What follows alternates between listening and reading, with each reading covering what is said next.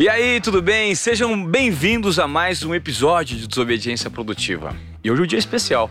Aliás, todos os convidados são especiais no Desobediência Produtiva, né? Porque aqui a gente investe muita atenção, muito networking para trazer convidados que gerem transformação e um ponto de vista um pouco desobediente e produtivo, para que você saia da sua zona de acomodação, para que você se incomode com a posição que você está e para que eventualmente você absorva novos conhecimentos de diversos assuntos relacionados à liderança, mudança de mindset, inovação, o mundo digital. E o convidado de hoje, ele é especial porque ele é o principal nome relacionado ao tráfego pago no Brasil. Você não sabe o que é tráfego pago? Ah, então. É uma palavra que carrega consigo alguns elementos de mistério, né? E com ele a gente vai discutir isso. O que, que é trafegar de uma forma paga? Como que funciona esse mundo digital que para muitas pessoas ainda é um mistério, mas que para Pedro Sobral ele é uma mina de oportunidades. Tudo bem, Pedrão? Muito bem-vindo, cara. Cara, é sensacional ver você fazendo a introdução. Eu tava bobo aqui. Você fez. Por quê? Você é muito bom comunicador. Você bota as palavras de um jeito que elas, elas encaixam bem. Eu falei assim: caraca, eu queria saber falar do tráfego pago igual ele tá falando. Imagina, Obrigado, cara. cara. Obrigado que, pelo convite, de verdade. Que, que, espontaneidade. A gente tá conversando faz um tempinho. Eu já tô de cara surpreso com a sua idade. Eu pensei que você fosse um pouquinho mais velho. tô né? acabado, Você tem apenas né? 26 anos. Não, eu pensei que você fosse mais velho pelo, pelo histórico de realizações que você tem nesse mundo digital. E a minha ideia ao trazer você aqui hoje, Pedro, é mergulhar num mundo que me parece que ainda gera muitas oportunidades e que você domina bastante e que eu conheço muito pouco. E Legal. gostaria de conhecer, absorver o maior número possível de conhecimentos e de insights com você, para democratizar esse conhecimento com a nossa audiência aqui, Desobediência Produtiva. Então, de cara, eu já peço que você compartilhe este conhecimento que você vai absorver aqui com o seu melhor amigo. Eu não sei se você está aí, de repente, fazendo um exercício, está na esteira, está passeando com seu cachorro, está lavando uma louça, está viajando, está voltando de casa para o trabalho, do trabalho para casa. Então, poxa, vai lá e marque o Desobediência Produtiva nas nossas redes sociais, né, no Instagram, e compartilhe com aquela pessoa que precisa aprender com os convidados que a gente traz aqui. Hoje a aula vai ser do Pedro Sobral. Me Tamo conta o junto, que que é tráfego junto. pago. Cara, durante muito tempo eu falava pras pessoas assim: tamo aqui naquela conversa de bar. Sentamos aqui, a gente já é amigo há anos. Tá. Você me olha e fala assim, cara, o que, que você faz? E aí eu falava assim, cara, eu posso te dar duas explicações. Eu tenho uma explicação um pouquinho mais complexa e uma mais simples. Qual que você quer? Aí a pessoa falava assim, ah, pô, eu quero a complexa, né? Eu sou um cara inteligente. Eu falava, eu vou te dar as duas. Aí eu falava assim, sabe aquele anúncio chato que fica te incomodando no YouTube sempre antes que você vai ver um vídeo e aparece um anúncio lá? Eu sou a pessoa que coloca esses anúncios no ar para as outras empresas. Você deu sorte, você, Ivan. Porque nessa semana eu desenvolvi o conceito que faz todas as pessoas entenderem exatamente o que eu faço. Que é o seguinte: imagina que você tem uma empresa e você emite mil panfletos. Estou aqui com meus panfletos. O que, é que eu vou fazer com esses panfletos? Eu, dono da empresa, eu vou contratar alguém para distribuir esses panfletos para mim. O gestor de tráfego, ele é o panfleteiro digital. Ele pega os anúncios das Legal. empresas e aí você, Ivan, vai criar os anúncios para mim. E aí você vai dar esses anúncios e vai falar assim: Pedro, distribui esses anúncios na internet. E aí eu vou distribuir alguns anúncios no YouTube, outros anúncios eu vou colocar no Instagram, outros no Google, outros no Facebook, no TikTok, no Pinterest, onde eu achar melhor. Então essa é a explicação simples. Agora a explicação um pouco mais complexa é o seguinte: imagina duas ferramentas, um, sei lá, martelo e uma chave de fenda, tá? Eu uso o martelo para martelar o prego e a chave de fenda eu uso para parafusar os parafusos. No tráfego pago existem duas ferramentas que a gente usa para colocar os anúncios no ar. Porque quando eu falo assim, fazer os anúncios, as pessoas pensam, tá, mas como é que faz essa parada? Onde é que eu faço para colocar os anúncios no ar? Tem essas duas ferramentas, são ferramentas online, tipo um Photoshop da vida, só que elas servem para colocar os anúncios no ar. Então, basicamente, eu tô pagando para fazer o meu post aparecer na frente das pessoas, para fazer as minhas publicações aparecerem na frente das pessoas com os mais diversos objetivos. Por exemplo, eu posso pegar esse episódio de podcast aqui e eu posso patrocinar ele, para fazer as pessoas verem esse nosso podcast. Perfeito. Eu posso pegar um vídeo onde eu vendo um lápis e posso divulgar o meu vídeo. Olha aqui, esse aqui é o melhor lápis do mundo, compre meu lápis. Eu posso. Os mais diversos objetivos estão disponíveis dentro do tráfego pago. Só que, como o próprio nome diz, eu tenho que pagar para aparecer. Só que é muito barato. Quer dizer, é muito mais barato do que imprimir panfleto, por exemplo. E é muito mais barato do que você colocar na mídia tradicional. Anúncio em jornal, revista, é, a, a TV. Mas assim, vamos agora Ah. barato.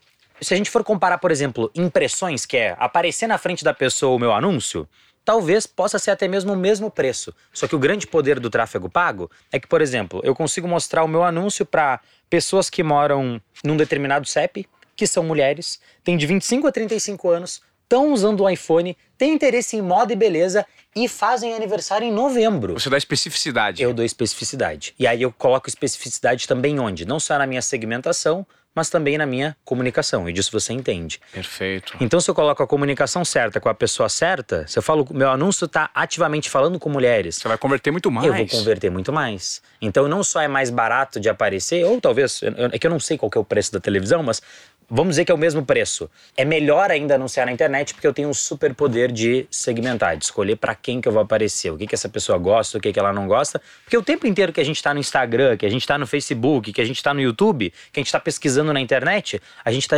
deixando o nosso rastro digital. A gente está contando para essas ferramentas quem que nós somos, o que que nós fazemos, o que que nós gostamos, que tipo de conteúdo a gente interage, que tipo de conteúdo a gente não interage. E esse que é o grande superpoder que as ferramentas têm, né? Entender quem que são os seus usuários e vender isso para os anunciantes. O Pedro, você se transformou num gigante, no maior do seu segmento, de uma maneira, assim, num tempo relativamente. Eu estava te perguntando. Não, não, foi muito curto. É muito é. curto. Você tem 26 anos e você entende muito do que você faz. Quando você mapeou que isso era um ótimo negócio e de onde você tirou recursos? É, essa é a primeira pergunta. Depois eu vou, respeitando a ordem evolutiva, entender como funciona hoje as suas comunidades. Tá bom. E como você faz a aquisição dessas comunidades e o tamanho desse mercado ainda no Brasil. Tá, fechou. Como que eu entrei dentro desse negócio? Foi assim, eu fazia faculdade, mas eu tava insatisfeito com aquilo lá. Eu fui um. Tá. Eu tive uma, uma rebeldia produtiva, uma desobediência produtiva ali do sistema padrão que eu acreditava que era o sistema certo. Perfeito. Porque eu era mais novo e, Ivan, eu tava assim, ó, cara, eu preciso sair dessa pindaíba que é não ter grana para fazer nada. Essa que é a verdade. Eu não tinha o sonho, ah, não, eu quero mudar a comunicação do Brasil, eu quero dar o poder para as pessoas de distribuírem suas mensagens. Tudo isso foi um efeito colateral de todo o trabalho que eu fiz. Mas o que eu fiz no primeiro momento era, cara, eu não tinha grana para nada e eu quero ganhar dinheiro, porque eu sei que, que zica que é não ter dinheiro. Eu vinha de uma família que estava se desestruturando por não ter dinheiro. Só que quais exemplos eu tinha em casa? Professores, acadêmicos. Meu pai trabalha no campo, meu pai é apicultor, mas eu via que esse caminho da academia, da universidade, era um caminho que, dentro de alguns 15, 20 anos, ia me trazer um retorno positivo. Mas muito longo prazo. Mas é muito longo prazo. Eu achava naquela época que eu estaria disposto a esperar por esse tempo. Só que aí no meio do processo eu descobri que eu não estava disposto a esperar por esse tempo. E aí eu estava lá fazendo a minha faculdade de engenharia, que era a profissão que, ah, um engen... você escolhe uma profissão com 16 anos, você tem que escolher o que você vai fazer da vida. Então eu escolhi engenharia porque, pô, vou ganhar dinheiro fazendo engenharia. Só que aí eu percebi que, cara, eu tava virando um estudante, não um engenheiro. eu tava lá estudando, eu era bom nisso. Essa era a minha habilidade. Estudar. Estudar. E não vou dizer que foi ruim, porque até hoje isso é um dos meus grandes diferenciais. Eu sou bom em, como eu sempre falo, sentar a bunda na cadeira e estudar e absorver um conteúdo. Só que aí no meio desse processo eu tive contato com um irmão, um irmão que a gente não se via, não se falava muito tempo por questão de distância geográfica mesmo, ele morava num estado, eu morava em outro. A gente voltou a entrar em contato e ele tem um curso de inglês, o nome dele é Mairo Vergara. Pô, ele tem um curso super conhecido. super conhecido. Se você já viu um anúncio dele, é minha culpa. era aquilo que você era mundo Mairo Vergara. É, né? A gente não é parecido que os pais são diferentes. Aí o que aconteceu? Ele me chamou para trabalhar com ele, mas eu nem sabia o que eu ia fazer. Ele só falou assim: ó, cara, você vai ter suas 24 horas do dia, você vai ganhar R$ 2.500 por mês, vale alimentação e plano de saúde. Aí eu falei assim: putz, 24 horas do meu dia para eu escolher fazer o que eu quiser. Na, Tipo, 2.500 era o triplo do que eu ganhava naquela época. Agora, todas as horas do meu dia, nossa, eu quero isso. Eu falei, tá, mas o que, que eu vou fazer? Ele falou assim, cara, não sei, mas vem porque trabalho é infinito. Aí eu falei, então tá.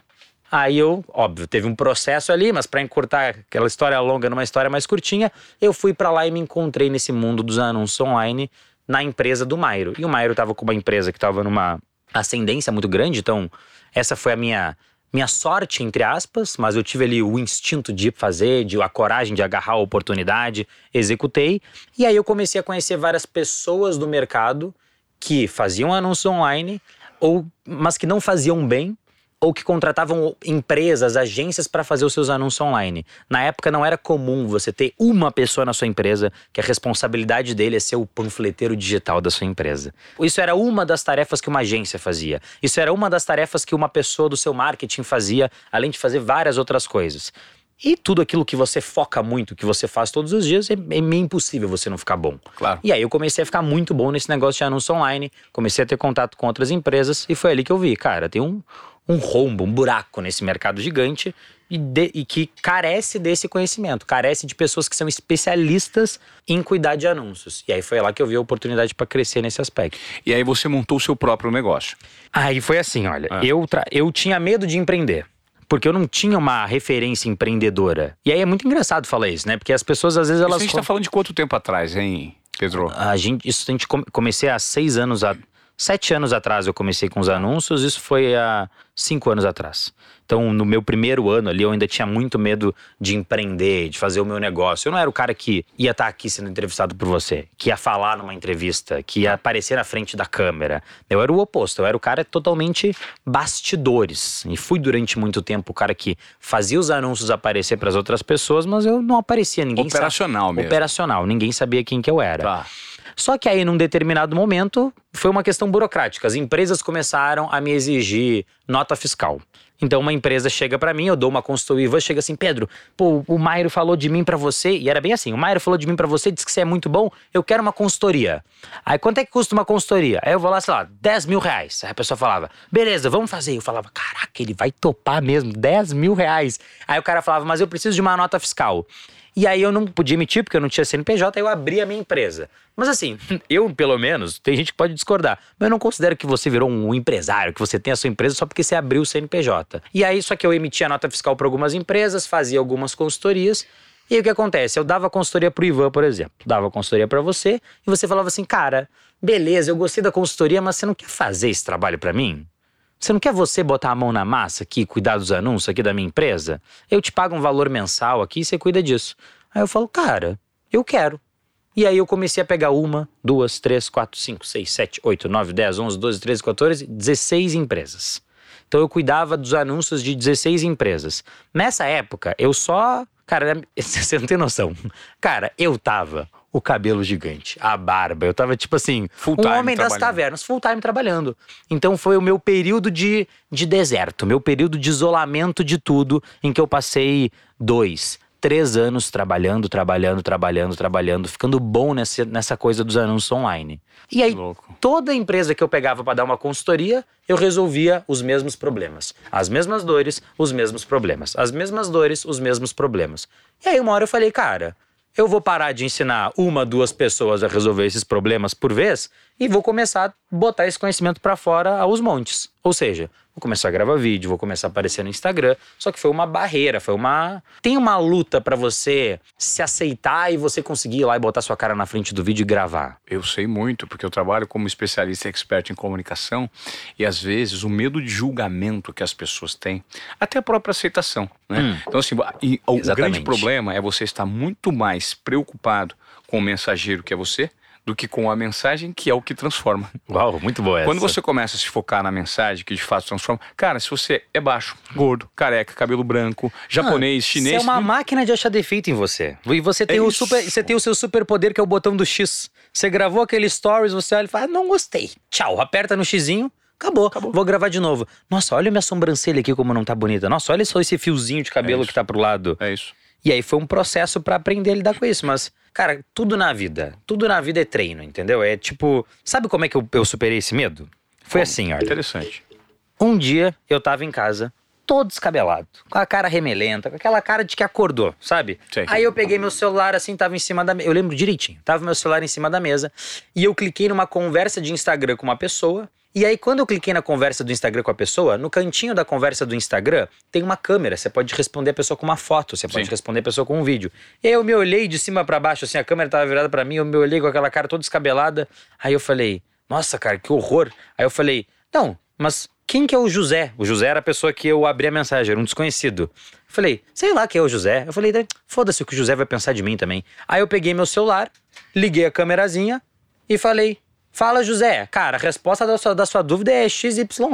Valeu por mandar sua pergunta. E respondi pro José, enviei aquele vídeo pra ele. Aí eu falei assim, cara, olha que louco. O que, que acabou de acontecer? Eu gravei um vídeo pro José, eu não tive que me expor para toda a minha audiência, para as pessoas que me acompanham, para porque no fundo, no fundo você não tem medo do que um desconhecido vai pensar de você. Você tem medo do que sua mãe vai pensar de você, seu pai vai pensar de você, sua tia, o seu amigo, a sua ex-namoradinha da escola. As pessoas relevantes podem As pessoas relevantes.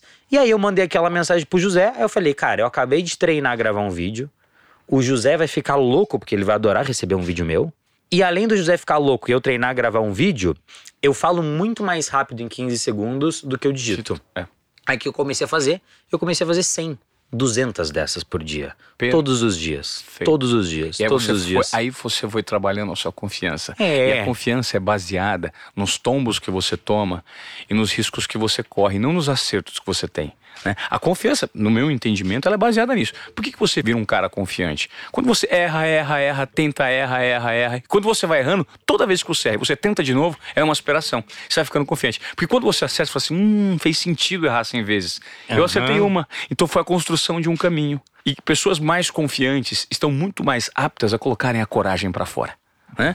Você é, é corajoso é quando você tem confiança em você. E a confiança é construída pelo seu track record, pela sua estrada. Pelo track record, é. exatamente. E aí o que, que eu fazia? Eu respondia as pessoas e às vezes eu falava umas asneiras, umas bobagens, que é o meu jeito que eu sou, meio brincalhão, que faz umas palhaçadas, que eu não tinha coragem de expor isso para as pessoas, mas ali no um a um com o José, que eu nem sei quem é, eu consegui expor isso para ele. E aí o José ria, dava risada. Ele afirmava aquele meu comportamento. Aí eu comecei a ficar mais confiante para colocar isso para fora para todo mundo. E Ótimo. aí foi aí que o negócio começou a decolar num nível muito maior, que foi quando eu, senti a confiança necessária para mostrar para as pessoas quem eu era. E mais do que isso, foi bem o que você falou. Eu senti a confiança necessária para me aceitar como que eu era de que eu achava, sei lá, pô, mas será que as pessoas vão gostar da minha voz? Putz, a minha gargalhada é meio estranha. E isso e aquilo. E aí daqui a pouco você começa a ver que as pessoas gostam de ver quem você é, de você ver que precisa, você é uma pessoa real. É, a, as pessoas têm que ter consciência, principalmente quando você se propõe a comunicar algo, elas precisam ter consciência de se apropriar das suas características. Você pode até modelar alguém como referência. Total. Agora, não tente imitar porque todo mundo é único. E é essa especificidade sua que você tem que transforma. Né? Então, se você é gago, tô dando um, exemplo, cara, é o simples fato de você se assumir como uma pessoa, olha, eu sou gago e eu vou tentar passar essa mensagem para você de uma forma. Eu vou dar um exemplo, me ocorreu agora. O, o David Brasil, ele é gago. E, e, eu tô aqui com, com, com essa galera. Pô, ele é gago e ele é homossexual. Ele tem uma visibilidade absurda. Por quê? Porque você imagina se ele fosse gago e homossexual escondesse essas duas coisas.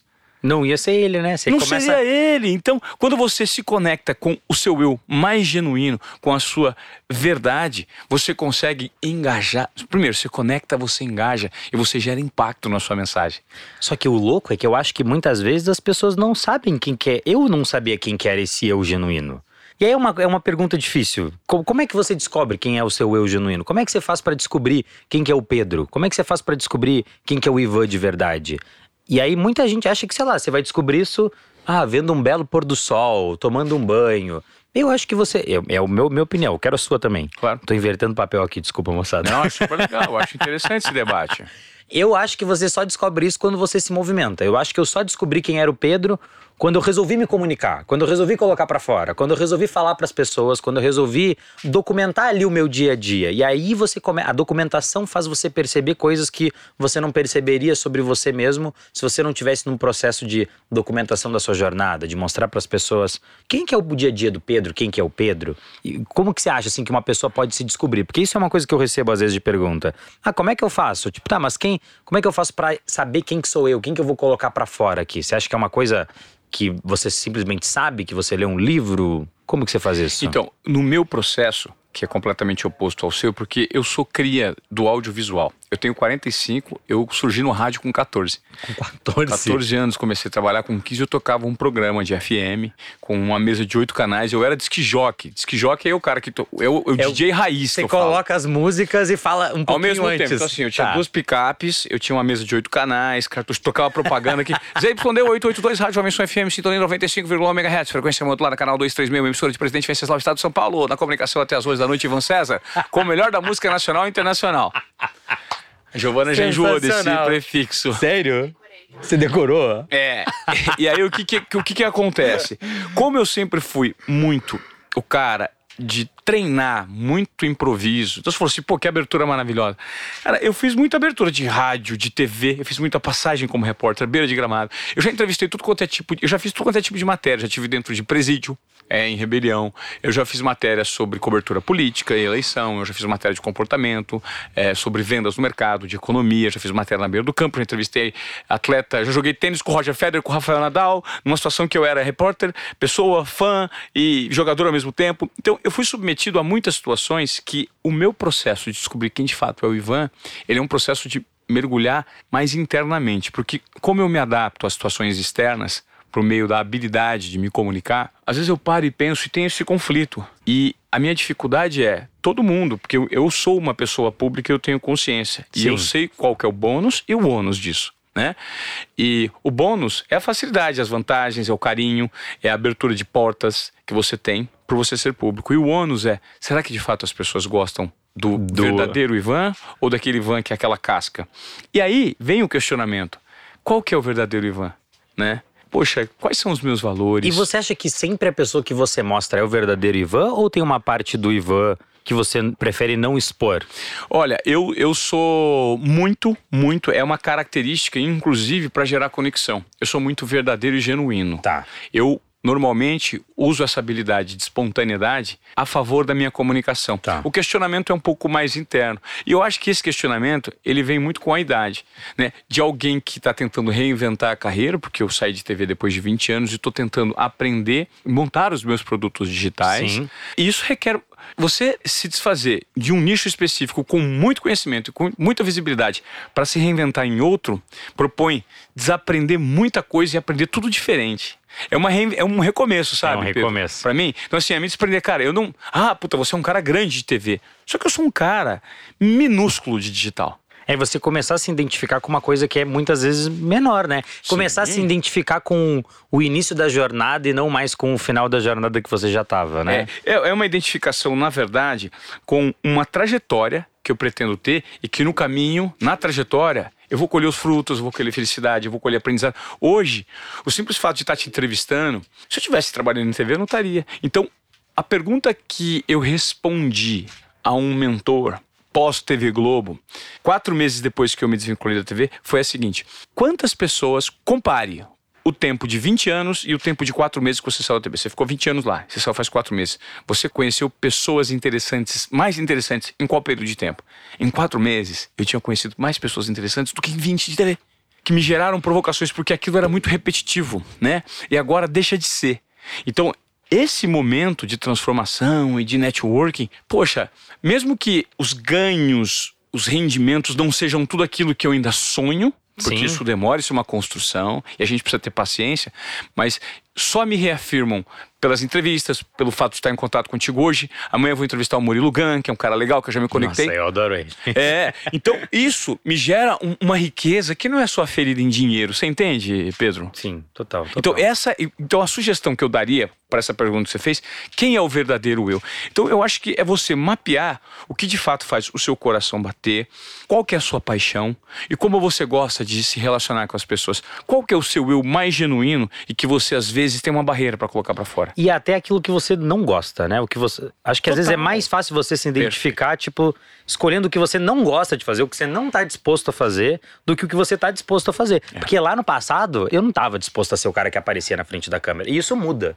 entendeu? Então assim, ah, se alguém me perguntar, Pedro, o que é felicidade para você? Putz, eu espero no fundo do meu coração que a resposta de hoje não seja igual a resposta daqui a 10 anos. Claro. Isso é uma, uma questão de mudar de opinião, de deixar de acreditar em algo, deixar de querer algo, é uma coisa que faz parte do processo das pessoas que, creio eu, que estão evoluindo. É óbvio que você pode querer a mesma coisa por 10 anos, isso não quer dizer que você Sim. não está evoluindo. Mas um dos traços de que você está evoluindo, de que você está se agarrando a novas crenças, largando carreiras antigas de 20 anos, agarrando coisas novas, isso para mim é uma das coisas, um dos pequenos sinais que mostram, cara, tá mudando, tá mudando, tá mudando. Porque eu tenho amigos lá da cidade onde eu nasci, que às vezes eu vou visitar eles, e os caras estão fazendo a mesma coisa Todo mundo tem isso. Um amigo que tá fazendo a mesma coisa durante 20, 30 anos. Aí você vai e aí você tem um papo muito legal com ele de 10 minutos, que é aquele papo de você do passado. Só que você andou tanto, você caminhou tanto, você já tá numa outra vibe. Quando você troca aquela ideia de 10 minutos com aquele seu eu, é o seu eu do passado conversando com aquela Perfeito. pessoa, É. aí é muito legal. E aí depois fica aquele, aquela parada meio constrangedora, assim. Porque eles não alcançam o que você tá falando. E tudo bem. é, né? e As tudo bem. têm a opção de. E às vezes, e, e não é só você, não alcança o que você tá falando, às vezes você não alcança o papo dele, porque ele tá numa, numa outra vibe, num outro momento. e- Perfeito. É isso. Adorei conversar esse papo. Isso aí foi uma reflexão. Até a gente foi meio filosófico aqui no debate. Foi. Eu queria entender contigo hoje quais são os seus produtos e eu queria que você me falasse um pouco das suas comunidades. Tá. Você tem 33 mil membros na sua comunidade? 33 mil membros pagantes e ativos na comunidade. A comunidade é. Vamos começar do começo. Vamos, vamos lá, vamos lá, vamos lá. Tá? Pra eu entender. Tá, Vamos lá. beleza. Pedro Sobral sentado numa mesa, junto com o Mairo Vergara, tomando um café, e eu pego e falo pra ele: vou fazer um produto na internet. Aí ele pega e me fala assim: beleza, qual que é? Ele me perguntou: qual que é a melhor maneira de alguém aprender tráfego? Aí eu falei, cara, eu sei ensinar de um jeito, que é numa consultoria de uma hora. Aí ele falou, beleza, então você vai fazer conteúdos longos. Porque o conteúdo ele tem que ser a melhor maneira da pessoa aprender aquilo lá. Eu não acredito que um vídeo de um minuto vai te ensinar a ser um, um anunciante na internet muito bom. Você falou uma hora ou um minuto? Eu falei uma hora. Uma hora, Uma tá. hora. Um minuto eu falei que não é o bastante pra você perfeito. aprender. Aí ele falou, beleza, vai ser um conteúdo longo. Ele falou assim, tá, você prefere fazer gravado ou ao vivo? Eu falei, cara, a consultoria é sempre ao vivo, então eu vou fazer ao vivo. Aí ele falou, beleza. Então faz uma página chamando as pessoas pra sua próxima aula ao vivo, que vai ser na próxima semana. Que dia e que hora que você quer fazer? Eu falei, ah, sei lá, segunda-feira eu tenho um compromisso. Vai ser terça. Aí, terça-feira, fui lá e fiz a minha primeira aula. Todo nervoso. Sei lá, teve, tinha 80 pessoas ao vivo.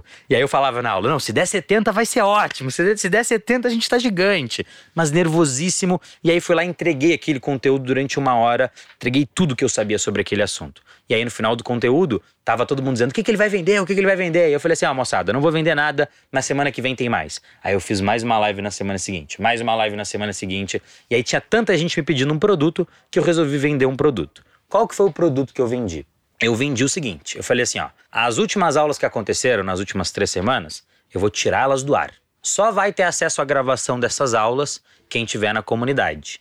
E a partir de hoje, eu faço a aula na terça-feira. Na terça-feira da semana seguinte, eu tiro ela do ar. Uma, uma, uma semana de disposição. Uma semana de disposição. É o conteúdo perecível. A pessoa tem acesso a ele só durante um período de tempo. Então eu vendi para as pessoas um acesso a uma comunidade e acesso a 52 conteúdos, porque são 52 semanas num ano, a comunidade é uma anuidade. Você vai comprar acesso aos próximos 52 conteúdos que eu vou produzir. Então, no começo, a oferta não era tão boa quanto ela é hoje. Mas eu fui construindo o produto com o passar do tempo. Eu não vendi um produto perfeito. Eu vendi a pior versão do meu produto, foi a primeira que eu vendi. E tem que ser assim. A pior versão tem que ser sempre a primeira. Depois você vai aprimorando, aprimorando, aprimorando, aprimorando e melhorando esse produto. Só que aí o que eu comecei a fazer? Comecei a fazer essas aulas todas as terças-feiras. Toda terça-feira, há 163 semanas, eu faço sagrado uma aula ao vivo, terça-feira, três horas da tarde, que dura uma hora e meia, duas horas. Frequência, e constância. Frequência. Então você me pergunta, Pedro, quais são os seus produtos? Meus produtos são dois. Eu tenho a comunidade Sobral e o meu conteúdo gratuito. Eu lido com o conteúdo gratuito, com as aulas que eu dou semanalmente, como se fossem um produto. Só que é um produto que eu não cobro nada por ele. Então o meu conteúdo é o meu produto. Só que parte desse conteúdo eu não cobro por ele e parte do conteúdo eu cobro por ele. E aí eu comecei a criar essa comunidade de gestores muito baseado numa questão. Foi intuitivo, mas tem muito uma questão de tribo. Se você jogar no Google, aí um dia eu joguei no Google, né? O que é uma tribo? Aí tava lá, tribo são pessoas que estão no mesmo lugar. Eu falei, putz, tá todo mundo dentro da comunidade do Facebook, É. que falam o mesmo idioma. Então, assim, se você não assiste as minhas aulas, você não sabe o que que é subido. Você não sabe o que que é baby bosta. Você não sabe o que que é novato e velhaco. Você não sabe o que que é, se você não tá vendo, é, não é porque você não tá vindo que não tá vendo. Se você chegar na minha aula hoje, você vai ver que todo mundo vai falar assim: tá sem som, tá sem som, tá sem som. E não tá sem som, mas é uma piada interna. Então a gente foi criando piadas e, e dialetos e modos de Códigos, falar. né? Códigos, exatamente. Em todas as aulas. Então toda aula tem uma hashtag. Então, assim, a hashtag da última aula foi tira o teste da manga. Aí eu falei, ah, parece até que eu tô falando da manga fruta. Aí eu vou lá no meu feed do Instagram e posto uma foto de uma manga. Quem olha de fora falou assim, velho, o que, que é isso? Mas a, a, intenção não é que todo mundo entenda. Mas é, valor, é valorizar a comunidade, valorizar aqueles que estavam lá e entenderam a piada. E a galera se sente pertencente. Então, estão no mesmo lugar, falam o mesmo idioma, estão lá sobre as mesmas regras. Então, quando você estava aqui, você falou assim pra mim: Cara, eu não entendo muito de tráfego, talvez eu te faça uma pergunta boba. Eu vou dizer: Ó, essa é uma das regras da minha comunidade. Não existe dúvida ruim, não existe pergunta boba. Toda pergunta gera um conteúdo. Então, são as leis, as regras da, que formam essa comunidade. E as pessoas foram abraçando isso, e ao mesmo tempo que tem essa comunidade de pessoas que está o tempo inteiro compartilhando seus aprendizados, seus erros, eu coloco muito lá. A cultura é top-down, né? Ela vai de cima para baixo, é como se fosse uma cachoeira.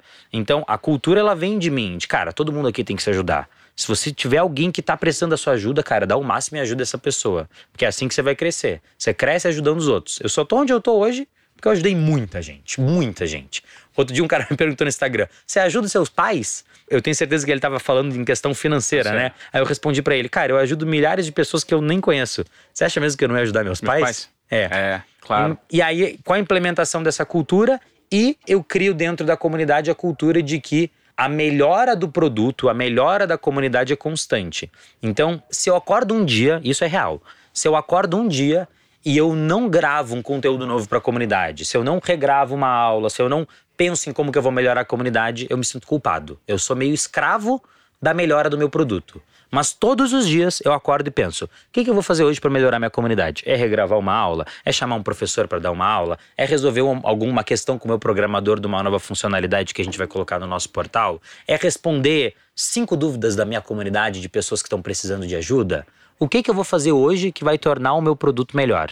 E aí eu tô fazendo isso consistentemente há quatro anos. Então por isso que eu te falei que aquela primeira versão do produto que eu vendi era a versão muito pior do que ela é hoje. Perfeito. Naquela época eu vendi quatro aulas. Hoje eu, eu nem sei quantas aulas tem mais, mas com certeza são mais de 500 aulas que tem lá dentro. E você tem, Pedro, quantas pessoas simultaneamente acompanhando você nas suas aulas?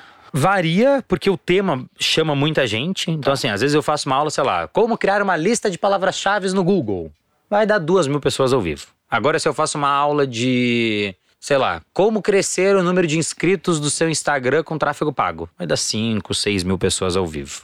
Perfeito. E é terça-feira, três da tarde, que não é o horário nobre.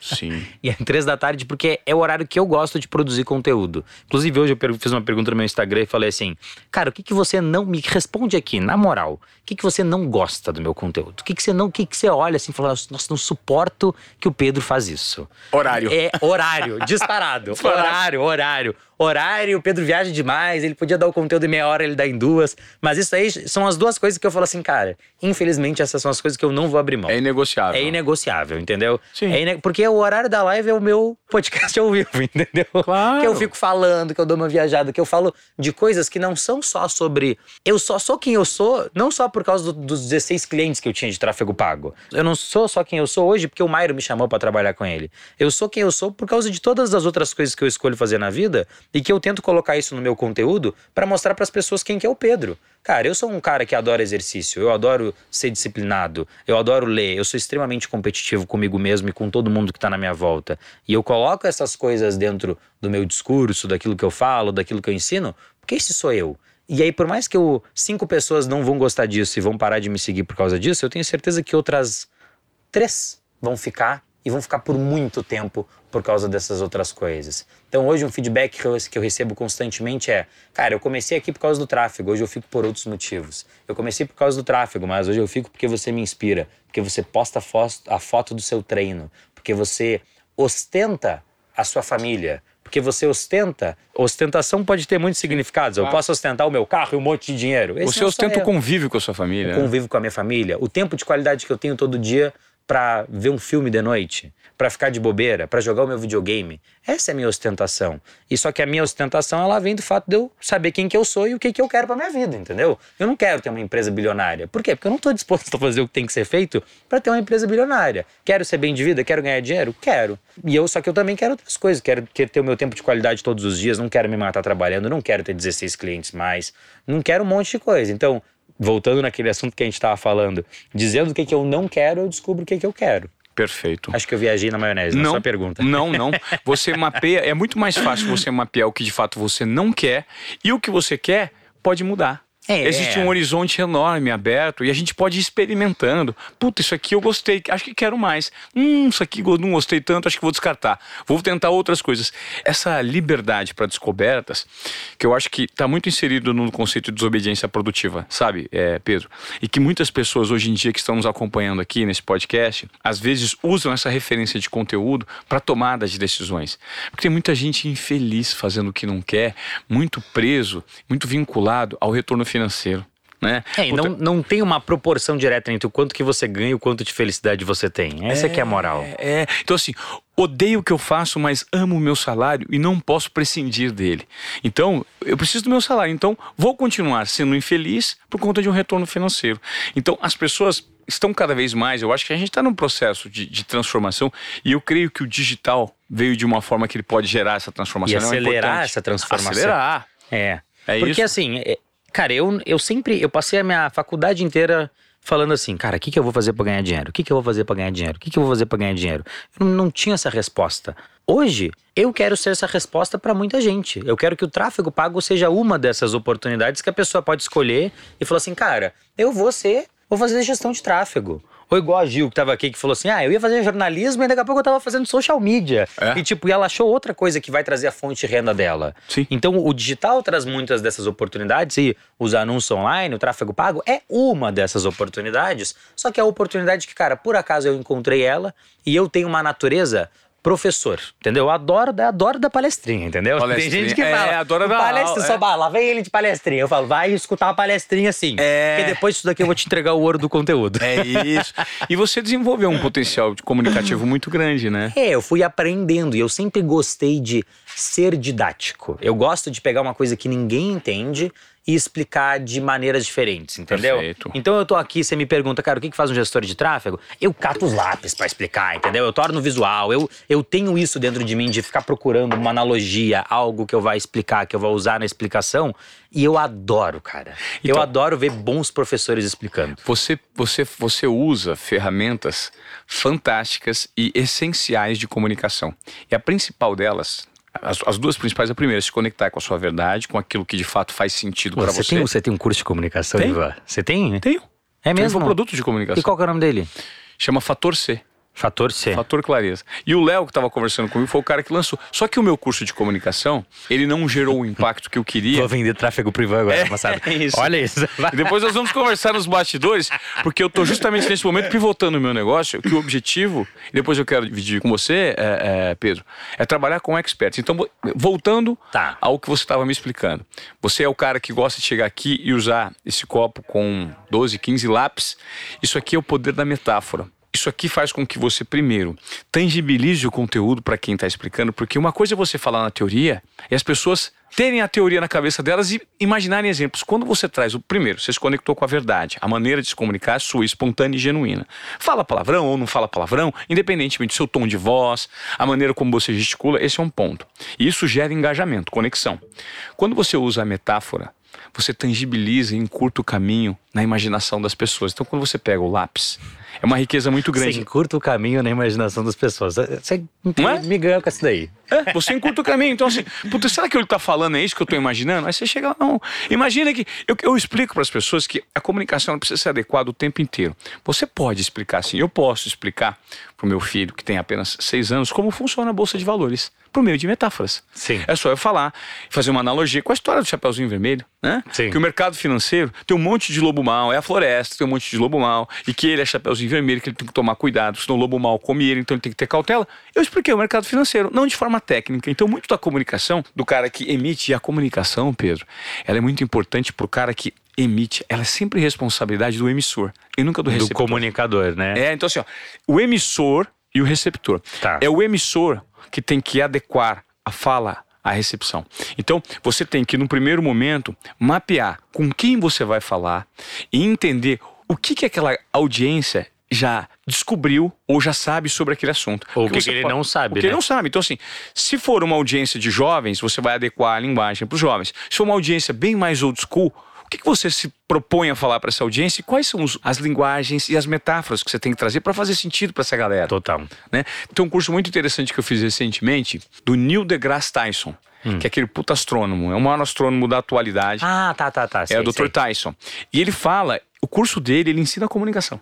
Ele fala sobre comunicação e ele explica como a curiosidade. Tem uma frase muito interessante que ele diz: a curiosidade direciona o conhecimento. Uma frase muito importante que me ficou marcada é: não importa o quanto você sabe, o que importa são as perguntas que você faz para procurar saber. Não é legal? Muito bom.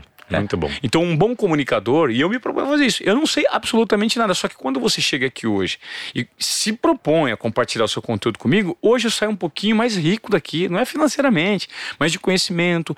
Porque eu não conheci só o Pedro profissional, eu conheci o Pedro pessoa, a maneira como você se comunica, então a riqueza tá nisso. Que né? legal, cara. Esse negócio das perguntas aí é, é sensacional. Eu, tava, eu li um livro uma vez de um cara que chama Jim Quick.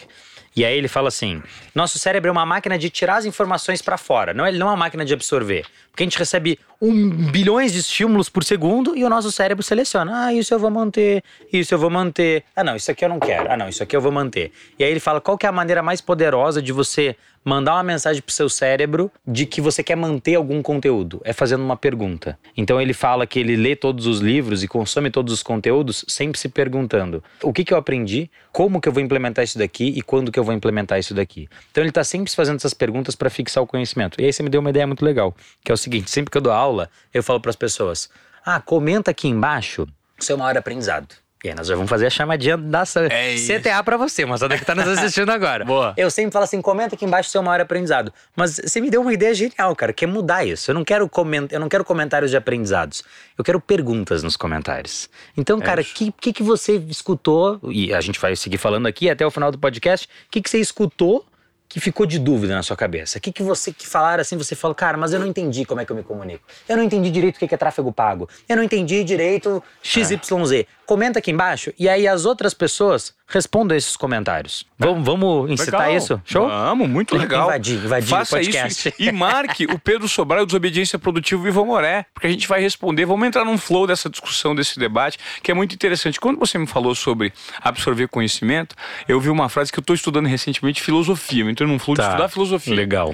Né? E tem me ajudado muito, principalmente do ponto de vista pessoal. Pessoal. É, Uhum. pessoal. E eu ouvi uma frase da Lucilena Galvão que diz o seguinte: os lábios da sabedoria só se abrem aos ouvidos do conhecimento. Só quem está em busca de conhecimento que ouve aquela. Ah, pô, aqui tem sabedoria. Minha, minha esposa que fala, que tem uma passagenzinha na Bíblia que fala: aquele que tiver ouvidos, ouça. Ela me falou isso uma vez, eu falei: caraca, tão simples, mas um soco no estômago. é isso. É muito simples. E é o, é o poder do óbvio, né? O poder A- do a- óbvio. A, maior sofisticação é a simplicidade, né? É, legal. Ô Pedro, a pergunta que eu te fiz foi: você tinha um objetivo inicial que era ganhar grana. Surgiu mais do que você imaginava Tá. e muito mais rápido. É. Eu queria que você me explicasse quando é que a ficha caiu e o que isso te gerou de transformação. Qual que é o valor que você passou a dar a isso? E você hoje se considera um cara rico? Cara, eu me considerei rico desde. Vou inverter a ordem da- das respostas, tá? Eu me considerei rico a partir do momento que eu tava ganhando mais do que eu conseguia gastar. Ponto. Eu escutei essa frase, não me lembro de quem senão daria referência, mas é o inimigo da riqueza é o estilo de vida.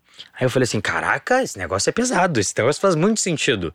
Não adianta nada eu ficar mais rico, ganhar mais dinheiro, mas o meu estilo de vida aumenta muito e aí eu tô no zero a zero. Então eu tava acostumado a viver antes com muito pouco. Quando eu comecei a lá ganhar meus 2.500 reais por mês com o Mairo, começou a pingar os dinheiros das minhas primeiras consultorias, ali eu já tava me sentindo rico. Eu tinha muito mais do que eu queria. Só que é natural que conforme você vai ganhando mais, você queira aumentar o seu estilo de vida. Você queira morar num lugar mais legal, comprar um carro mais legal, sei lá, comprar um vinho melhor, comer uma comida melhor. Você vai aumentando. Só que você tem que fazer isso numa velocidade menor do que a velocidade que você começa a ganhar mais dinheiro, tá? Então esse é o primeiro ponto, já estava rico lá. Só que o que, que aconteceu? Em 2018, gravei um podcast com um amigo e aí ele me perguntou assim: "E aí, Pedro, quais são os planos para a comunidade Sobral?" Aí eu falei assim: "Cara, se tudo der certo, mas assim, que ser tudo encaixadinho. Se tudo der certo, em cinco anos eu vou ter 5 mil membros. Isso foi em 2018. E Faz três anos isso, então. E aí eu consegui 5 mil membros seis meses depois. Uau. Então foi muito mais rápido do que eu esperava o crescimento, com toda a certeza do mundo. E num primeiro momento, como eu vivia e ainda consigo viver somente do trabalho que eu faço de tráfego para outras pessoas, porque eu ainda tenho clientes, eu ainda atendo, ainda faço tráfego para os clientes. Além da recorrência. Além da recorrência. Durante muito tempo, durante muito tempo, tipo três anos, eu não tirei um real da empresa. Então o dinheiro foi ficando lá. Então a empresa rica, a empresa que era rica. Meus amigos falavam assim: caraca, você tá rico pra caralho, né, Pedro? Eu falava: não, cara, eu tenho dinheiro, mas a empresa é rica, porque eu não tirei um real. Até o final do segundo ano, eu não tirei dinheiro da empresa. Aí, na primeira vez que eu fiz uma distribuição de lucros da empresa, porque o Mairo era meu sócio na empresa no começo do projeto, mas depois a gente viu que não fazia sentido ele ser meu sócio, porque eu estava tocando praticamente tudo sozinho. Aí eu comprei a parte dele, só que para comprar a parte dele eu tive que fazer uma distribuição de lucros.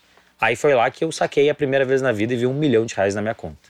Aí eu falei assim, cara, nem sei como é que gasta esse dinheiro. e realmente não gastei. Porque eu tenho uma lógica financeira que é muito simples. Eu detesto pagar conta. Luz, água, internet, detesto pagar conta. Mas eu criei uma lógica que é assim: todo mês eu vou pagar conta, mas eu vou pagar o dobro para mim do que eu pago para os outros. Então todo mês, se eu, sei lá, se eu paguei 100 reais de conta para os outros, eu vou botar 200 reais na minha conta pessoal, que é botar investimentos, uma reserva de emergência, um caixa que vai ficar para uma oportunidade. Então eu sempre pago outras pessoas e me pago o dobro pago outras pessoas e me pago o dobro. E é assim que eu balanceio o meu, meu estilo de vida. Então, pô, vou fazer uma viagem super cara, vou gastar um monte de dinheiro, vou, sei lá, passar 30 dias fora. Pô, vou, gastar uma grana, beleza, mas eu tenho organização financeira para gastar 100 mil numa viagem, eu tenho organização para botar 200 mil ali em investimento, em gastar nas minhas coisas? Tenho. Beleza, então pode viajar, velho. Foda, quero, quero comprar um carro. Então tá, mas você tem o dinheiro para botar o dobro para você? Então essa é sempre a minha lógica que faz com que eu me policie nessa questão do estilo de vida versus o quanto eu tô ganhando. Estilo de vida versus o quanto eu tô ganhando. E assim, eu tava até com alguns amigos esse final de semana e é é meio surreal, assim. Demorou pra cair a ficha, assim, de caraca, eu tenho mais dinheiro hoje do que eu. Muito mais dinheiro do que eu gasto. E a- uma amiga me perguntou: como é que é ter dinheiro? Aí eu falei pra ela: cara, depois de um tempo você só não. Você só não se importa, entendeu? Dinheiro pra algumas coisas é, uma, é muito valioso. Muito valioso. Mas pra outras é só papel. E o dinheiro começou a virar mais só papel em várias situações da minha vida. Foi isso que começou a acontecer. Pra várias coisas que eu queria, dinheiro é só papel. Porque você manteve os mesmos valores, Porque eu né? mantive os mesmos valores. Pô, tô indo pra Londrina na semana que vem ver minha família. Ah, e aí o meu irmão, convidei meu irmão que mora em São Paulo pra ir comigo. Ele falou assim: putz, mas e o preço da passagem? Eu falei, velho. Foda-se o preço da passagem, entendeu? É pra ver a nossa. Pra gente ver se ver, a nossa família, entendeu? É. E, cara, pra- e não é que eu desdenho o dinheiro. Há anos atrás, aquilo ali ia ser o mundo pra mim, aqui, o dinheiro daquela passagem. Hoje não é nada, e tá tudo bem. Ah, no passado, aquilo lá, putz, aquilo lá era dois, três meses da minha sobrevivência, do dinheiro que eu gastava por mês. Hoje virou só papel porque eu trabalhei. Eu não supervalorizo o dinheiro e também não desvalorizo. Mas Perfeito. na maioria das vezes eu não dou tanta importância pra ele pelo fato de tê-lo. Porque quando eu não tinha, eu dava mais importância. E é, É natural você dar essa importância, o que eu ia atrás dele a todo custo. A todo custo não, mas ia atrás dele com unhas e dentes e trabalhar 18 horas por dia e ficar maluco trabalhando, atender 16 clientes e fazer coisas no passado que hoje eu não faria. Eu não trabalharia aquele mesmo tanto que eu trabalhei no passado hoje. Ah, você ficou preguiçoso? Não, mas eu me dou o direito de trabalhar menos por ter construído essa jornada. Porque se não fosse aquele Pedro lá do passado ter feito aquilo, o Pedro de hoje não ia conseguir desfrutar dessas regalias. Que legal.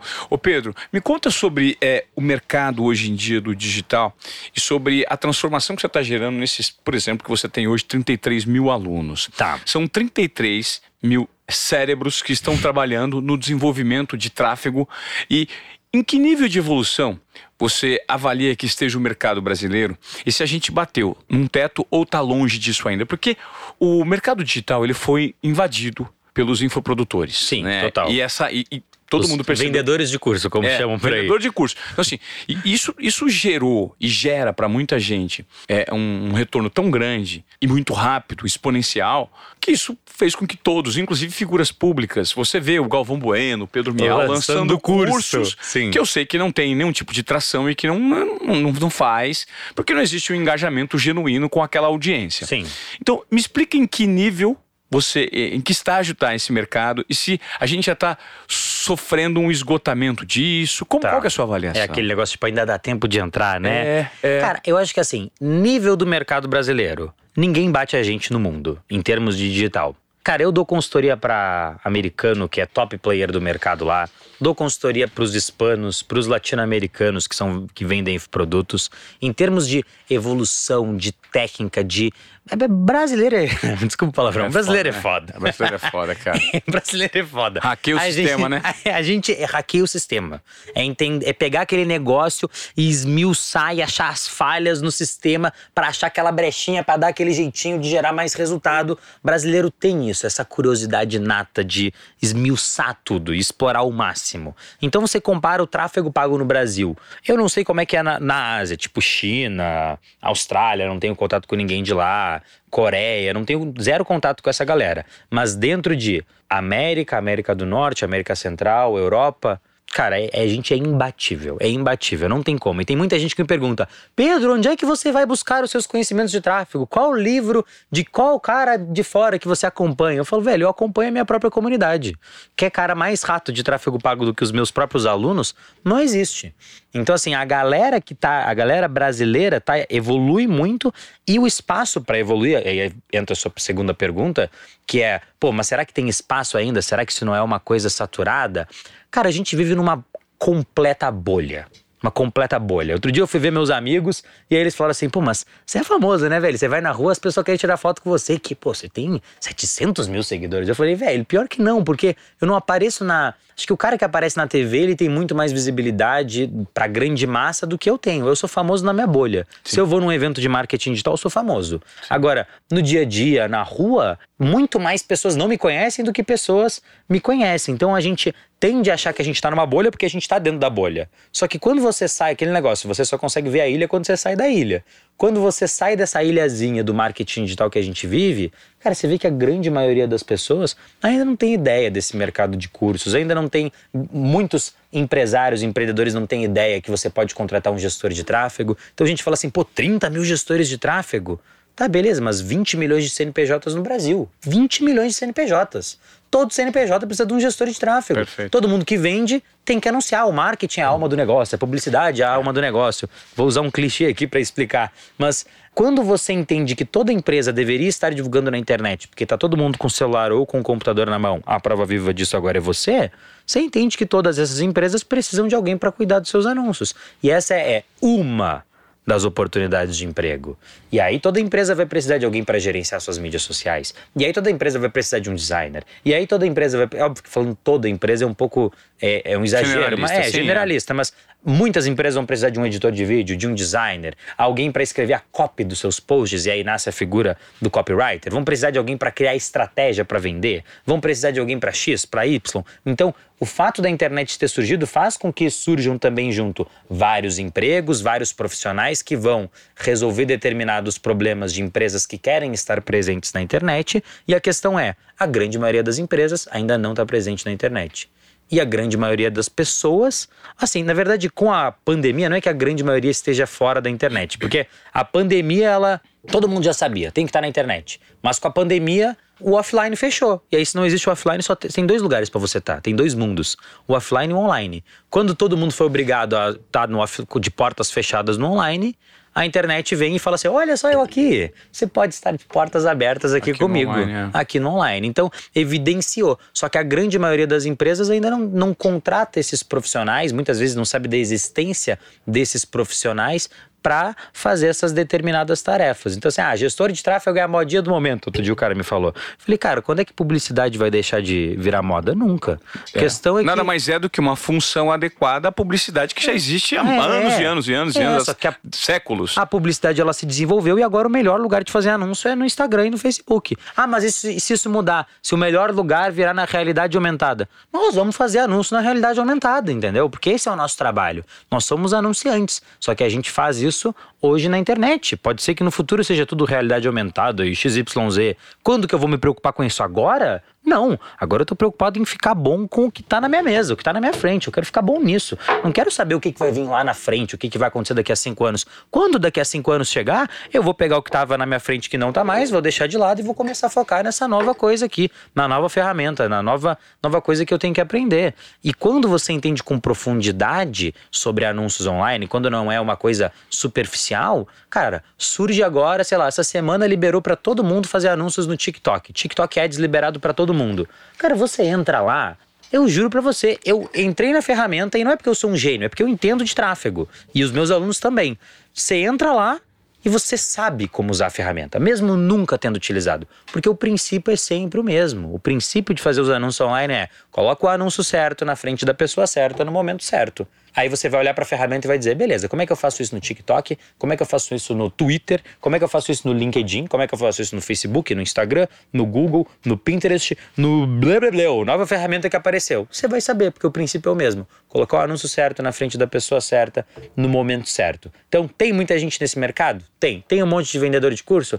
Tem. Tá perto de saturar? Creio eu, nem um pouco. Acredito que a gente tem ainda um espaço gigantesco de novas empresas entrando, mais gente começando a ter acesso à internet, porque a gente acha que todo mundo tem, mas muita gente não tem acesso à internet, mais gente tendo acesso à internet, mais empresas querendo contratar profissionais que atuam nesse mercado digital, e aí uma coisa leva a outra e tudo vai crescendo. O espaço hoje para produtores de conteúdo, a maneira como os, os, lançamentos são feitos, a gente nota que eles seguem um formato. Tá. Que o Érico estabeleceu um formato. Sim, uma, uma fórmula. A né? fórmula, a fórmula de lançamento. Ele estabeleceu. E aí, quando a gente nota hoje que essa fórmula ela, ela tomou conta do mercado, deixou de ter suspense. Começou a entregar é. graça, graça, graça, jab, jab, jab cruzado. Vai. Você acredita que em algum momento isso vai ser disruptado? É, vão encontrar um outro storytelling. Uma outra maneira uma de, outra maneira de, de trazer audiência? É. Cara, eu acho que a gente já, isso já acontece. Por exemplo, eu quando eu fui lançar minha comunidade, eu não fiz um super lançamento. Eu falei, cara, eu vou entregar tudo que eu sei de graça e de vez em quando eu vou dizer, ó, tá aberto aqui as inscrições para o meu curso. É uma maneira diferente. Talvez eu teria mais sucesso se eu fizesse um lançamento.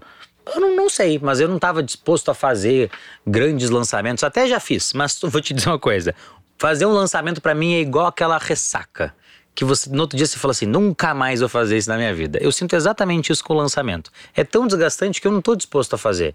E as pessoas começaram a encontrar outras maneiras de vender os seus produtos. Mas para mim tem uma coisa, na minha opinião, é claro, posso estar errado, mas tem uma coisa que nunca vai ficar velha, tem uma coisa que nunca, a gente nunca vai perder, que é o quê? O cara que vende um curso online, o cara que mais vende é aquele cara que mais consegue te convencer de que eu sou a pessoa certa para te ensinar esse assunto. Ou seja, é um cara que é um bom comunicador, é um cara que é didático. E para fazer isso, eu tenho que fazer o quê? Eu tenho que entregar o conteúdo gratuito. Porque quando eu entrego o conteúdo gratuito, eu estou mostrando pro Ivan: "Oi, Ivan, Olha só essa minha aula aqui. Uma hora e meia te ensinando sobre pixel do Facebook. Você sai da aula e você fala assim: caraca, eu não tinha ideia do que era pixel do Facebook. Facebook. Assisti essa aula e falei: entendi tudo. Putz, se eu quiser aprender tráfego pago, é com o Pedro que eu vou aprender. Porque ele tem o superpoder da comunicação, da didática. E na verdade o que você pensa é: ele tem o superpoder de me ensinar esse negócio que eu não sei, que é o pixel do Facebook. Então quando você vai lá e vai e mostra para as pessoas, cara, eu consigo fazer você um cara que não sabe se comunicar. Agora, você é um bom comunicador, quando você mostra isso, quando você esfrega na cara da pessoa de que você faz isso com ela, na hora que você for vender o seu curso para ela, é muito mais fácil. Ela não precisa daquele convencimento todo para comprar o seu produto, porque você já convenceu ela através do seu conteúdo gratuito. Você já convenceu ela através do dia a dia que você está publicando, do que você está falando, etc, etc. Conteúdo mediano ou que não transforma tanto assim. Hum. Conteúdo ruim às vezes. Tá. tá cheio no mercado e tem muita gente gerando recorrência, é, não sei se recorrência, mas vendendo, fazendo lançamento. Eu, eu creio que essas pessoas, elas têm um tempo curto. Um tempo de vida curto. É, um tempo de vida menor, Sim. né, do que as outras que têm é, Fazem mais um... consistência. Total. Né? A pergunta é, conteúdo ruim com bom tráfego performa? Não. Assim, performa num primeiro momento, tá? É o que você falou, é, uma, é, um, é um tiro de curto prazo. Muita gente, outro dia eu recebi uma pergunta: o que, que você avalia na hora que você vai fazer o tráfego de alguém?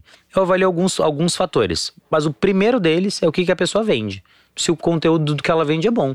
Se o que ela vende for ruim, vai, cara, ele não vai ter, os, os alunos não vão ser transformados, o boca a boca não vai acontecer. O tráfego, ele é um poten, ele não, ele não faz nada, ele só potencializa aquilo que você já tem. Então, se seu conteúdo for uma merda, ele vai um potencial, você vai jogar merda, é o ventilador, você está jogando merda no ventilador. Agora, se seu conteúdo for muito bom, você vai espalhar aquele conteúdo bom para mais pessoas. E quando o nicho não está desenvolvido ainda, Pedro? Às vezes existe um puta conteúdo, só que você tem uma dificuldade para gerar valor, fazer com que a audiência entenda o valor daquele conteúdo. Você já se deparou com situações assim? Cara. Porque eu, eu digo muito por conta do meu caso. Né? O conteúdo, eu, eu, eu garanto. Tipo, tá. eu não tô falando que não deu certo, nada disso. Não. Beleza. O meu curso tá aí, eu tenho um curso de comunicação, mas vamos supor, ele não alcança milhões de pessoas. Tá, porque né? você acha que as pessoas não estão prontas para consumir aquilo, é isso? Eu acho que a linguagem às vezes adotada e o nível de profundidade que você propõe no conteúdo, às vezes ele não é assimilado. Ou as pessoas acham que isso no momento não é prioridade. Então, eu estou usando como pano de fundo a comunicação, tá. mas vamos supor que o cara queira vender um outro tipo de produto, sei lá, de, de, de arte. Eu vou te ensinar tá. arte, né? E é um puta conteúdo. E a percepção, existe essa dificuldade da audiência às vezes não estar tá preparada para receber um conteúdo? Existe, mas aí vou jogar a bolinha para você de claro. volta. Aí é sua função fazer isso daí. Perfeito. A sua função é preparar a audiência para receber esse conteúdo. E você faz isso como? Através do conteúdo. Às vezes com uma comunicação um pouco mais topo de funil, que é o que a gente gosta claro, de falar, entendeu? Claro, Por exemplo, eu, sei lá, recentemente eu fiz uma aula que eu nunca tinha feito, que era o tour pelo Facebook Ads. E é uma coisa assim que se você me falasse lá no começo, Pedro, você vai fazer uma aula do tour pelo Facebook Ads, eu ia dizer, não. Não, eu não vou fazer isso. Porque eu gosto de ensinar o mais avançado. Eu gosto de tá. ensinar a otimização, apertar no botão, a métrica, o parafuso, a. Re, como é que fala? Rebobeta da para. Como é que é? Que a é repimboca da parafuseta. Isso aí. Era isso que eu queria ensinar. Esse detalhinho. Só que com o passar do tempo eu entendi que o quê? Que as pessoas precisavam ser atraídas por uma coisa mais. um pouco mais tranquila, um pouco mais básica, vamos dizer assim. E aí, dentro dessa título atrativo é o clickbait. Eu atrai o cara pelo título mais simples e aí quando ele chega lá dentro é uma aula de duas horas pesada onde eu explico a essência do, do que, que é você fazer anúncios na internet, que é o jeito que eu gosto de ensinar as coisas. Então a resposta é: existem sim esses nichos e aí você tem duas opções. Ou você aumenta esse nicho preparando as pessoas para poder absorver esse seu conteúdo mais complexo ou conteúdo que elas talvez não queiram consumir ainda, ou você prepara as pessoas, ou você abraça com todas as suas forças o fato de que você está num nicho minúsculo e aí você vai tirar leite de pedra, o que é possível. É possível. A grande vantagem de você estar num nicho minúsculo é que você está num nicho minúsculo. Você tem que entender que o problema é a solução. Então, o seu, o seu problema é que você está no nicho minúsculo. Entendi. A solução para o seu problema é que você está no nicho, nicho minúsculo. minúsculo. Então, o que, que você vai fazer? Você vai atender só os, sei lá, os caras que faturam milhões. O Pedro Sobral da vida. Você vai pegar o Pedro Sobral e você vai resolver a comunicação do Pedro Sobral. Você vai melhorar e você vai mostrar, cara, isso aqui é o Pedro Sobral antes, isso aqui é o Pedro Sobral depois. E aí você pode vender essa mesma coisa para mais pessoas, para empresários que, sei lá, vão pagar mais caro por isso, ou o cara da arte. Putz, nem todo mundo aprecia uma obra de arte. Mas aí você vai ter que encontrar as pequenas pessoas que vão fazer isso e você vai ter um ticket mais caro e vender para menos pessoas. Aí você vai conseguir fazer um trabalho mais personalizado do que o Pedro, que tem 33 mil alunos. Eu, eu tenho saudade um pouco. Quem é da minha comunidade, desculpa falar isso. Mas eu tenho saudade de quando a minha comunidade tinha 100 pessoas. Eu sabia o nome de todo mundo. Eu falava com cada uma das pessoas. Eu estava é. ali respondendo todas as pessoas. Eu podia dizer, vou responder todos vocês. Só que a minha proposta foi: eu vou fazer a maior e melhor comunidade de tráfego. Então a maior quer dizer o quê? Que eu vou ter que abrir mão de algumas coisas, dessa coisa pessoal. Intimista, mais intimista é, e tal. É, de mais intimista, entendeu? Perfeito, super interessante. Então é uma, é, uma, é uma escolha que você tem que fazer. Esses nichos existem, mas não quer dizer que eles sejam impossíveis de você faturar alto com eles. Por exemplo, uhum. última coisa: minha, minha esposa, ela trabalhava no nicho que prepara as pessoas para a carreira de diplomata. Então você quer virar diplom... diplomata? Diplomata. Você quer virar diplomata hoje no Brasil, você tem que fazer um curso e aí 5 mil pessoas prestam esse concurso por ano. Ela tinha um curso que preparava essas pessoas para o concurso da diplomacia. Sei lá, nos últimos, não sei quantos, são cinco, não quero falar o número errado aqui. Nos últimos vários anos, todo mundo que passou no concurso foi aluno dela. Uau! E ela tem cinco, então são 5 mil pessoas que prestam concurso. Esse é o nicho dela, 5 mil pessoas. E ela tem uma empresa multimilionária no nicho da diplomacia com 5 mil pessoas. Então ela abraça o fato do nicho dela ser pequeno E ela trabalha com isso, sem tentar expandir, sem Com, tentar... ticket, com ticket alto para gerar uma certa escassez. pra- múltiplos é. produtos, você vende mais vezes para a mesma pessoa, ou você vende mais caro para a pessoa. Aí tem N maneiras de você escalar um nicho pequeno. Legal, interessante, hein? Eu queria que você desse agora, Pedro, Hum. é, algumas dicas para quem ouviu esse podcast, está acompanhando aqui o Desobediência Produtiva e tá assim, ó, cheio de ideias, se sentiu inquieto por meio das provocações geradas, é, entendeu o tamanho do seu negócio. Qual que é o passo a passo para quem quer performar, que eventualmente não encontrou o caminho e falou, puta, essa pode ser uma saída para Pode mim. ser uma saída para mim. É. Legal. Cara, eu vou dar uma, uma dica que é muitas vezes subestimada pelas pessoas. Que é o seguinte: não vou dizer assim, procure o meu canal e consuma meus conteúdos. Vai na internet e você vai procurar duas coisas. Duas coisas. Você precisa de duas coisas. Primeiro, você vai procurar os documentos, quando eu digo os documentos, é os conteúdos que o próprio Facebook e o próprio Google produzem sobre anúncio online, que são excepcionais. Porque faz sentido, o Zuckerberg ele quer que você saiba anunciar na internet. Porque se você sabe anunciar, Você anuncia melhor. você anuncia melhor. E se você anunciar melhor, você tem mais retorno e você investe mais, e você vai anunciar mais. Sim. Então, tem lá o Facebook Blue e Print, Blueprint, Facebook Blueprint. São cursos gratuitos do Facebook Ads. Tem cursos gratuitos do, do próprio Google que te ensinam a fazer os anúncios. Procura por esses cursos e aí tem duas coisinhas também que se chama Central de Ajuda. O que que é Central de Ajuda? É o Manual dos Anúncios Online.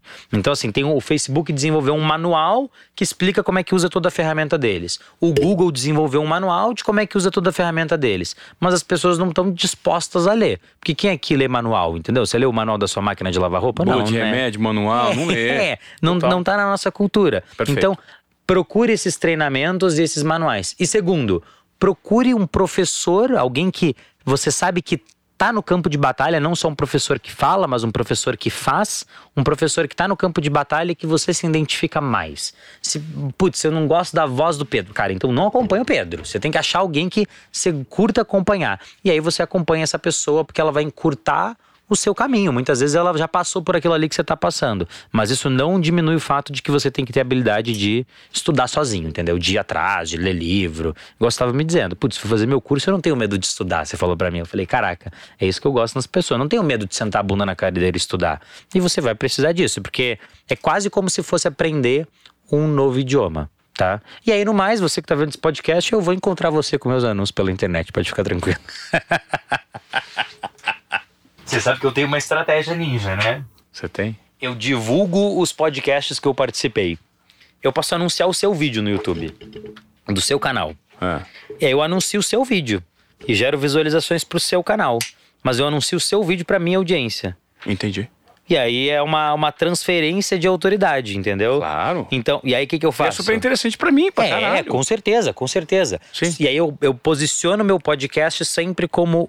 Quando você abre o YouTube ali, você bota os mais vistos, aparecem 10 vídeos.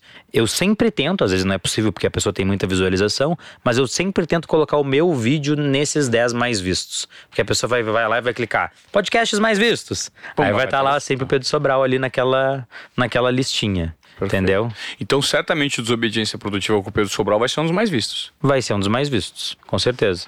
É, eu fiz com o Joel, fiz com o com a Malu Perini, com o Bruno Perini, fiz com o Caio Carneiro. Aí eu pego e boto lá. Se você entrar no canal deles e botar lá mais vistos, eu, eu tô lá. que safado, né, É velho? o bruxo do, é o bruxo do Safado, né? tráfego. Safado. Ô, Pedro, Eu sou o Batman, eu compro meus superpoderes. agora eu quero... É, ele- Vamos lá. Você já deu essas dicas que são fantásticas. Tá. Agora eu queria entender de onde você tira conteúdo e inspiração e de que forma você cura, né, todo esse conhecimento para você continuar evoluindo na sua carreira. Porque veja, se a gente for parar para pensar, os seus números e as suas métricas já te colocam num lugar de certa acomodação pelo que você já realizou em tão pouco tempo. Né? Você superou todas as suas expectativas e isso é muito rico. E para muitas pessoas pode vir uma certa acomodação e vem uma onda e leva, né? Tá. Camarão que, on, que dorme a onda leva. E eu noto que você tem uma sensação de inquietação. A sua retórica, a sua argumentação, você desenvolveu isso de uma forma bem bacana. Em relação a conteúdo, de onde você tira inspiração e conhecimento para você continuar sempre um passo à frente? Tá. Eu tenho a resposta para isso. Eu, no começo, quando comecei a aprender tráfego pago, eu fui aluno de várias pessoas que hoje são meus amigos, que eram pessoas extremamente distantes para mim. E com o passar do tempo, eu comecei a perceber que eu não vou dizer que eu era melhor, mas que eu estava tão bom quanto os meus professores. E em alguns aspectos eu sabia mais do que eles. Eu vi alguns ensinamentos nos cursos que eu falava, cara, isso aqui tá errado. Isso aqui eu sei explicar melhor do que ele tá explicando. E eu sou muito o cara do. Acho que todo mundo que todo empreendedor, se não viu, deveria ver esse videozinho, que é aquela palestra do Jobs lá, do Connecting the Dots, sabe? Uhum. Do conectar os pontos. E eu comecei a ver assim, cara, por que, que eu fiquei bom, tão bom a ponto de estar tá tão bom quanto eles ou até melhor do que eles em alguns aspectos? Por que, que isso aconteceu? Porque eles deixaram de ser as pessoas que estavam no campo de batalha, eles deixaram de ser as pessoas que estavam fazendo tráfego e passaram só a ser empreendedores, estavam tendo trabalho para gerir equipe, contratar gente. Então eles começaram a fazer outras funções que não eram só os anúncios online. E aí lá no passado eu me prometi, eu falei, cara, eu vou crescer, mas não importa o que aconteça, eu sempre vou seguir sendo um pouco peão, chão de fábrica ser a pessoa que está ali apertando os botões, fazendo o trabalho operacional. Porque nesse dia a dia do trabalho operacional, que hoje em dia, assim, deve ser 2% da minha renda do trabalho operacional. Só que o trabalho operacional, mesmo sendo 2%, ele ainda me toma 30, 40% do meu tempo. Então eu dedico 30, 40% do meu tempo para fazer um trabalho que me dá 2% de retorno. Então a gente fica falando assim, nossa, para de fazer isso daí, né? Vai fazer, vai gravar aula, vai fazer conteúdo que vai dar muito mais. Só que é justamente esse trabalho operacional que me permite seguir na vanguarda, sabendo todo dia. Na... Cara, eu, tô, eu vejo atualização na minha frente. O Facebook muda. São ferramentas que mudam todo dia, todo dia, todo dia, todo dia. Todo, todo dia tem atualização do Facebook Ads. Todo dia, todo mês tem atualização do Google Ads. E eu vejo, abro lá na minha frente para subir os meus anúncios, eu vejo, olha só, mudou isso daqui. Pô, quando eu for dar a próxima aula, eu já vou explicar isso daqui. Então, estando no campo de batalha, eu aprendo mais sobre aquilo, igual você, a gente estava falando aqui, que você era muito bom de fazer perguntas. Falei pra você, cara, você é muito bom perguntador. Se você for ensinar as pessoas a fazer entrevistas, a fazer perguntas, como que você se mantém bom? Como que você tem ideia, mais ideias de conteúdo sobre isso? fazendo perguntas, fazendo aquilo que você ensina. Lidando com uma diversidade cada vez maior de entrevistados que me desafiam a estimular a criatividade para fazer perguntas cada vez mais criativas. Total. E aí, com base nisso, você vai criando seus conteúdos. E além disso, escutando muito. Aquele que tiver ouvidos ouça. A gente já falou essa frase aqui. Escutando muito a audiência. Então eu sempre faço perguntas para minha audiência. E tem gente que faz pergunta no Instagram só pelo engajamento. Ah, me manda aqui no direct, não sei o quê. Cara, eu faço a pergunta e eu fico obcecado lendo todas as perguntas que as pessoas me fizeram. Pô, o que, que você quer aprender? O que, que você não gosta no meu conteúdo? O que, que você gosta no meu conteúdo? O que, que, que, que eu teria que fazer para você executar tudo aquilo que eu ensino? Então, fazer perguntas para a audiência e prestar muita atenção naquilo que eles estão falando, muita atenção naquilo que eles estão perguntando. Essas, para mim, são as minhas duas grandes armas secretas do conteúdo infinito. Não parar de executar, sempre estar escutando a audiência e vou falar a terceira. Não ter medo de ser repetitivo, porque o tráfego é limitado, mas eu falo a mesma coisa 30 vezes, 40 vezes, 50 vezes. Mas quantas vezes eu, Pedro Sobral, não tive que escutar o meu pai me falar a mesma coisa? Dez vezes, até que um dia eu entendi aquilo. Meu pai sempre me falou: o melhor jeito de fazer qualquer coisa é fazendo. E ele falou isso a vida inteira, a vida inteira. E eu fui entender isso depois de que eu era mais velho. Perfeito. Então, quantas vezes alguém tem que escutar alguma coisa que eu falo, por exemplo, todo centavo investido no tráfego pago é um teste. Quantas vezes alguém tem que escutar isso até a pessoa falar assim: ah! Caraca, entendi. Nossa, é muito óbvio. Como é que eu não tinha, como é que eu não tinha me tocado disso antes? É isso. E a, isso acontece só por causa da repetição. Então, repetir o conteúdo, falar muitas vezes a mesma coisa, não é um problema. É uma, é uma coisa boa. É a repetição é a mãe da didática, tem algumas linhas que claro. falam. Então, assim, repetir muito, escutar a minha audiência e estar fazendo aquilo que eu ensino. Essas, com essas três coisas juntas, eu tenho conteúdo para fazer sobre qualquer coisa, quanto tempo eu quiser. Infinito. Você, num desses itens citados por você, eu consigo resumir com uma frase que é a frase que ela já ouviu um milhão de vezes, que as pessoas que dos obediência produtiva é, já, eles já ouviram milhões de vezes, que é pessoas interessantes são pessoas interessadas. Então, a partir do momento que você se interessa e você tem curiosidade para saber qual é a curiosidade do seu público, as pessoas assim, cara, ele tá, ele tá querendo saber. Você entende quando eu te escuto? e fico assim, você, você uhum. se interessa. Porque qual que é, talvez, o elemento mais valioso hoje? Mais que dinheiro, mais que tempo, é a atenção das pessoas. Todo mundo está em busca de atenção. E se eu te dou a minha atenção, te ouvindo, eu automaticamente me transformo numa pessoa interessante. Interessante. Né? Então, assim, se eu sou interessado, eu passo a ser interessante. Que é basicamente o que você coloca em prática. Né? Você se interessa pela sua audiência, você se interessa pela curiosidade que o público ainda tem do seu conhecimento, aí todo mundo fica vidrado. Por isso você tem 33 mil pessoas aí nessa base de alunos, cara. faz sentido ou não? Muita gente faz muito sentido. Faz muito sentido. Cara, o Pedro, eu, eu olha, eu, eu passaria mais um dia conversando contigo, porque, cara, eu acho que esse é um dos episódios mais longos e de melhor conteúdo que a gente já produziu aqui no Desobediência Produtiva. Eu gostaria, assim, cara, muito de agradecer a sua presença. Tamo junto, cara. Eu acho que o fato de você ter sentado aqui hoje, nós nos conectamos de uma maneira tão genuína que eu acho que o nosso assunto vai continuar fora com daqui. Com certeza, com né? certeza. Né? Então, eu acho que eu não só ganhei um, um, bom, uma boa entrevista, mas eu acho que eu ganhei um parceiro de jornada, um amigo, um cara legal, que eu parece que eu te conheço faz muito Já tempo. Já parece, né? É, é real. É muito louco.